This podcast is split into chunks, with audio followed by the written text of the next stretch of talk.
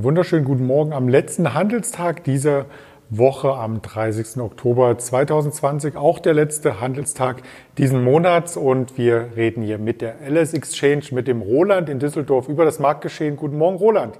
Guten Morgen, Andreas. Hi.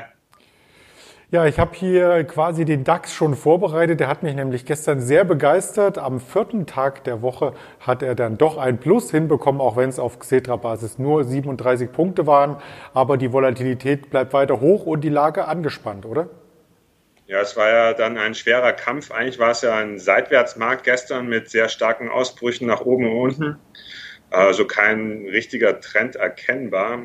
Wir hatten ja auch eine sehr hohe Range zwischen dem zwischen der AMI-Eröffnung und ähm, bis 17.30 Uhr. Ähm, ja, die Covid-Zahlen, die Lockdowns weltweit in Deutschland und, und auch natürlich die Wahl, die uns erwarten wird nächste Woche, die führen natürlich dazu, dass die Unsicherheitsfaktoren immer größer werden und das lastet natürlich so auf dem das sehen wir auch bei dem mittelfristigen Chartbild. Wir sind hier auf das Tief vom Juni quasi aufgeschlagen, konnten uns da ein Stück weit stabilisieren. Ich glaube, äh, per Xetra-Kurs einen Punkt über dem Juni-Tief sogar bei 11.598. Das Juni-Tief lag bei 11.597. Und äh, du hast den Intraday-Chart hier schon erwähnt. Zwischen 14.30 Uhr und 17.30 Uhr gab es hohe Volatilität. Ich habe auch ausgemacht, woran das lag. Gestern war EZB-Sitzung, oder? Ja, das stimmt. Um 14.30 äh, Uhr war die Pressekonferenz und da war es dann doch sehr hektisch in den Bewegungen. Also äh, es gab immer wieder mal zehn Punkte rauf, zehn Punkte runter, äh, von Tick zu Tick. Das hat natürlich auch Unruhe reingebracht. Ja. Die Zins, äh, Zinsergebnis oder die Entscheidung, die wurde ja schon um 13.45 Uhr bekannt gegeben, aber äh, so richtig unruhig wurde es dann erst mit der Pressekonferenz.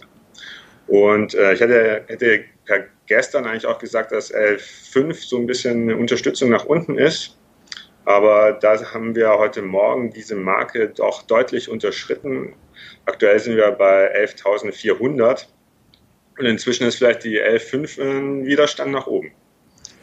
Das schauen wir uns gleich äh, genauer an, woran das liegt. Ähm, ich wollte noch hinzufügen bei Frau Lagarde, bei der EZB-Präsidentin, dass sie in Aussicht gestellt hatte, dass vielleicht bis äh, Dezember, wenn sich hier die Corona-Krise verschärft, weitere Hilfen seitens der Europäischen Zentralbank anberaumt werden. Das hat den Markt zwischendurch beflügelt, aber zum Ende, wie du gesagt hast, auch wieder die Gewinne schmälern lassen. Und der Handelstag an der Wall Street war relativ äh, fest bis zum Handelsende, sogar im Tech-Bereich sehr fest. Und dann kamen die ganzen Techs hier mit Quartalszahlen und die möchten wir uns jetzt etwas genauer anschauen. Da kamen, wir fangen einfach bei A an, Amazon als erstes um die Ecke.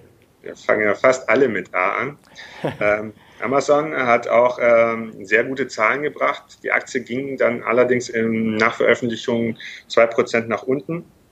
Ähm, sie haben gebracht, dass sie 37% mehr Umsatz äh, gemacht haben. Das ist schon deutlich ein starkes Stück. Ähm, klar, in, während Covid ähm, bestellen natürlich alle Leute und Jeff Bezos hat auch gemeint, dass sich schon ein Trend erkennen lässt, dass Weihnachtsgeschenke auch schon vermehrt jetzt schon gekauft werden.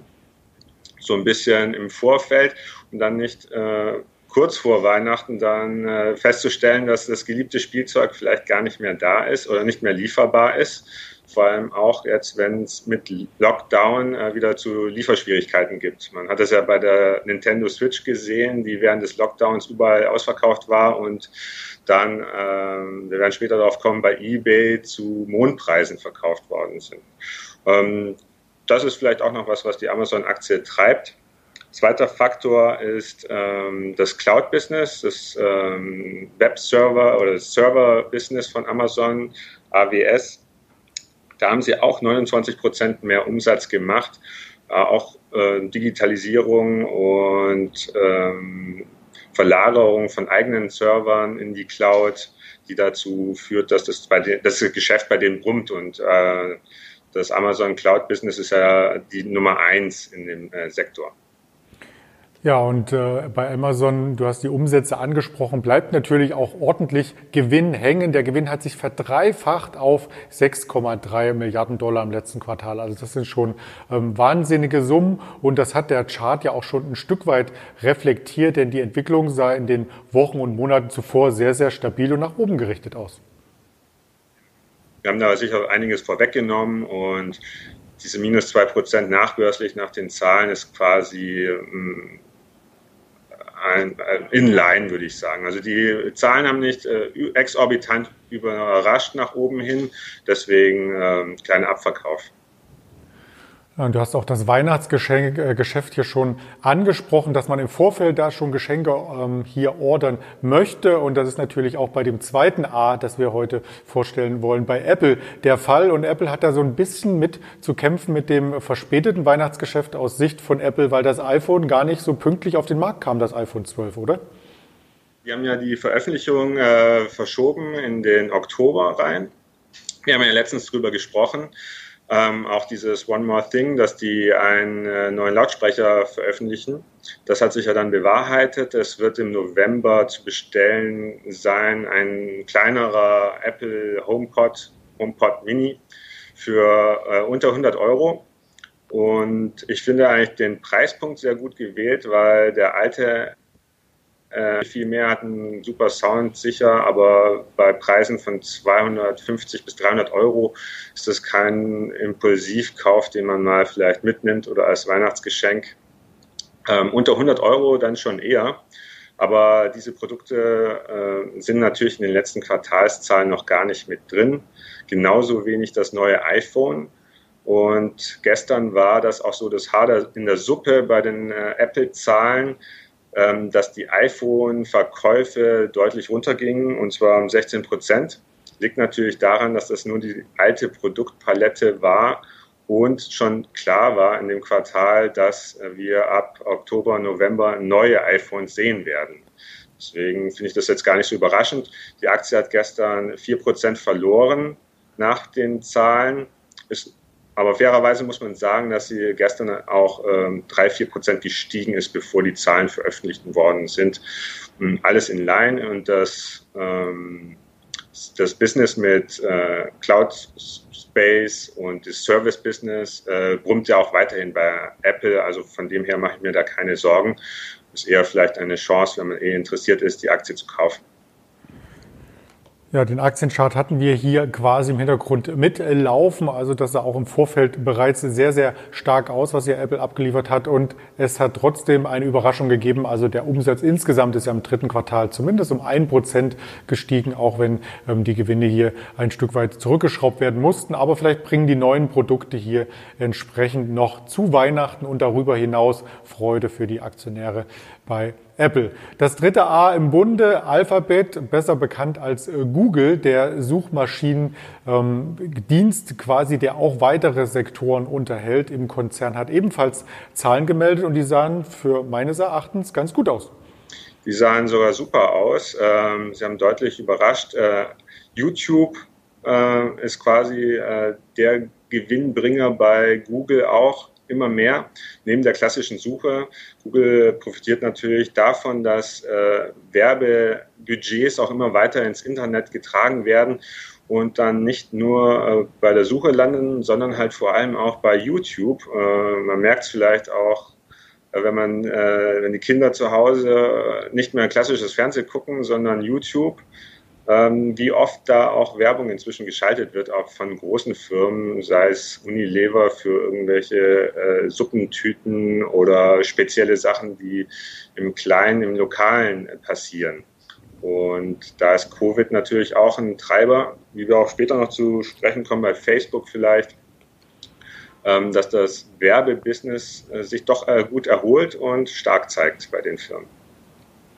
Ja, auch stark hat sich der Aktienkurs hier äh, quasi gezeigt, den wir an der Stelle nicht eingebaut haben, denn der sieht ähnlich aus wie bei den anderen äh, Big Techs, aber vielleicht noch ein kleines Manko hinterhergestreut bei all den positiven News. Hier sind natürlich die Wettbewerbshüter sehr, sehr hellhörig, denn je größer die Big Techs hier letzten Endes in die Höhe schießen, desto stärker vernetzen sie sich auch untereinander und es gibt in den USA vom US-Justizministerium gegen Google und ähm, Apple hier Ermittlungen, weil nämlich auf den Apple-Geräten die Google-Startseite hier eingerichtet wird. Da gab es hohe Zahlungen. Das soll alles nicht ganz so koscher, wie man hier sagt, sein. Und auch in Deutschland gibt es ein Verfahren des Deutschen Bundeskartellamtes. Da geht es um Amazon und Apple, dass nämlich diese Handygeräte bei Amazon favorisiert angezeigt werden, wenn man nach Smartphone zum Beispiel sucht. Das alles interessiert die Zuschauer natürlich nicht, die nur Netflix schauen. Und Netflix hat gestern auch Zahlen gemeldet und die waren ebenfalls sehr, sehr gut. Genau, ähm, Netflix hatte Zahlen gebracht, äh, glaube schon letzte Woche. Da ging es dann erstmal äh, abwärts, weil die Nutzerzahlen nicht so schnell gewachsen sind, wie man erhofft hat. Gestern haben sie allerdings äh, verkündet, dass sie die Preise erhöhen werden. Und das schmeckt mir als Nutzer natürlich nicht so sehr. Die Aktionäre freut's, aber die Aktie äh, hat ein deutliches Plus gemacht. 4, 5 Prozent ging es da nach oben.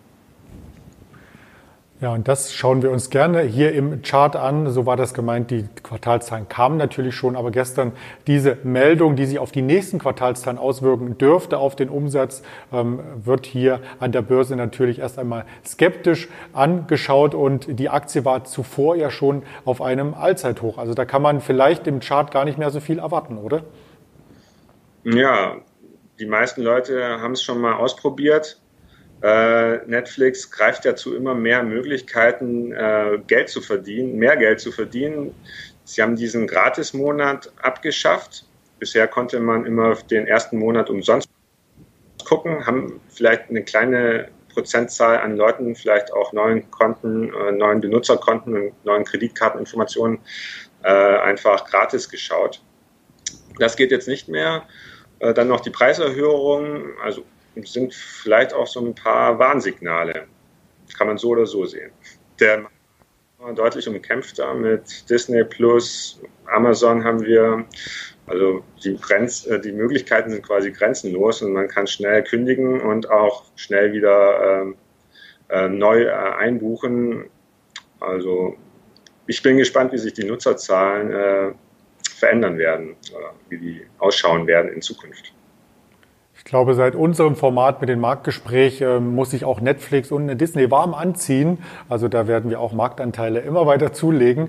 Und wir sind natürlich auch auf äh, Facebook vertreten. Du hast es schon angesprochen. Facebook hier als eine der größten Werbeplattformen, ähm, die es hier im Internet gibt. Auch da konnte der Gewinn quasi und der Umsatz gesteigert werden. Und wenn man sich die Nutzer anschaut, sind es weltweit mittlerweile 1,82 Milliarden Menschen, die sich täglich hier auf Facebook tummeln. Also was was sagen denn die Zahlen dazu im Detail? Ähm, ja, ich habe mir auch aufgeschrieben, 22 Prozent mehr Umsatz. Ähm, Facebook an sich auf der einen Seite, aber äh, Instagram auf der anderen Seite, da kommt, glaube ich, das ganz große Wachstum her. Und durch Anzeigekunden, Anzeigekunden, die lokale Shops haben, auch die Möglichkeit, dass man Instagram äh, Produkte bestellen kann, die sind so der Wachstumstreiber äh, für Facebook. Ähm, die Aktie hat gestern trotzdem ein kleines Minus gemacht von 2%. Ist äh, eigentlich auch alles in Line. Hm, müssen wir gucken, wie es weitergeht. Ähm, ja, man kann hier Facebook natürlich auch nicht autark als die eine Plattform bewerten, wie du schon sagst. Da gibt es noch mehrere ähm, lokale Dinge und natürlich auch große Plattformen, die zugekauft wurden, wie Instagram. Auch da sind wir als Alice Exchange quasi gelistet und auf äh, WhatsApp natürlich. Auch diese Plattform gehört zum Konzern. Und wenn man sich da die Nutzerzahlen insgesamt anschaut, dann nutzen mindestens eine der Apps aus dem Konzern täglich 2,54 Milliarden Menschen. Also das ist schon äh, eine Messe Messlatte, da kommt sonst kein Unternehmen hin und da kommt auch nicht Twitter ran, auch wenn der US-Präsident hier am Tag im Durchschnitt 20 bis 30 Tweets absetzt. Äh, Twitter hat auch Zahlen gemeldet, die dann gar nicht so gut waren, oder? Ja, das Nutzerwachstum hat bei Twitter enttäuscht und die Aktie hat 17 äh, Prozent abgegeben nach den Zahlen. Ähm, das ist schon ein deutliches Stück. Ähm, ich denke, äh, die nehmen einfach nicht äh, so viel Geld durch Werbung ein, wie jetzt Google mit auf YouTube oder Facebook durch die äh, präsentere Anzeige mobile und auch als der, auf der normalen Homepage. Ja, die Werbeerlöse sind hier bei Twitter natürlich nicht äh, so hoch ähm, und das mag ich als Nutzer wiederum, weil ich natürlich äh, weniger Werbung, mehr Informationen auf einen Blick habe. Äh, dennoch für das Unternehmen ist das Ganze natürlich äh, nicht äh, so toll wie im Falle von Facebook oder Google. Insgesamt hattest du am Anfang ja schon gesagt, um den Kreis jetzt noch einmal zu schließen, ähm, dass der DAX heute Morgen leichter notiert unter dem Juni-Tief. Und das hat natürlich den Hintergrund, dass diese Tech-Werte im Nachgang nach den Quartalszahlen ähm, fast alle im Minus notierten. Und wenn man sich den Future anschaut, äh, beziehungsweise die Indikation des Nasdaq, der ja gestern solide im Plus war, er war zum Handelsende über 11.440 Punkten, so stehen wir jetzt bei 11.078, also da ist schon ordentlich ähm, wieder an Kursniveau eingebüßt worden. Und da muss man warten, wie das Ganze an der Wall Street zum Handelsstart aufgenommen wird, oder?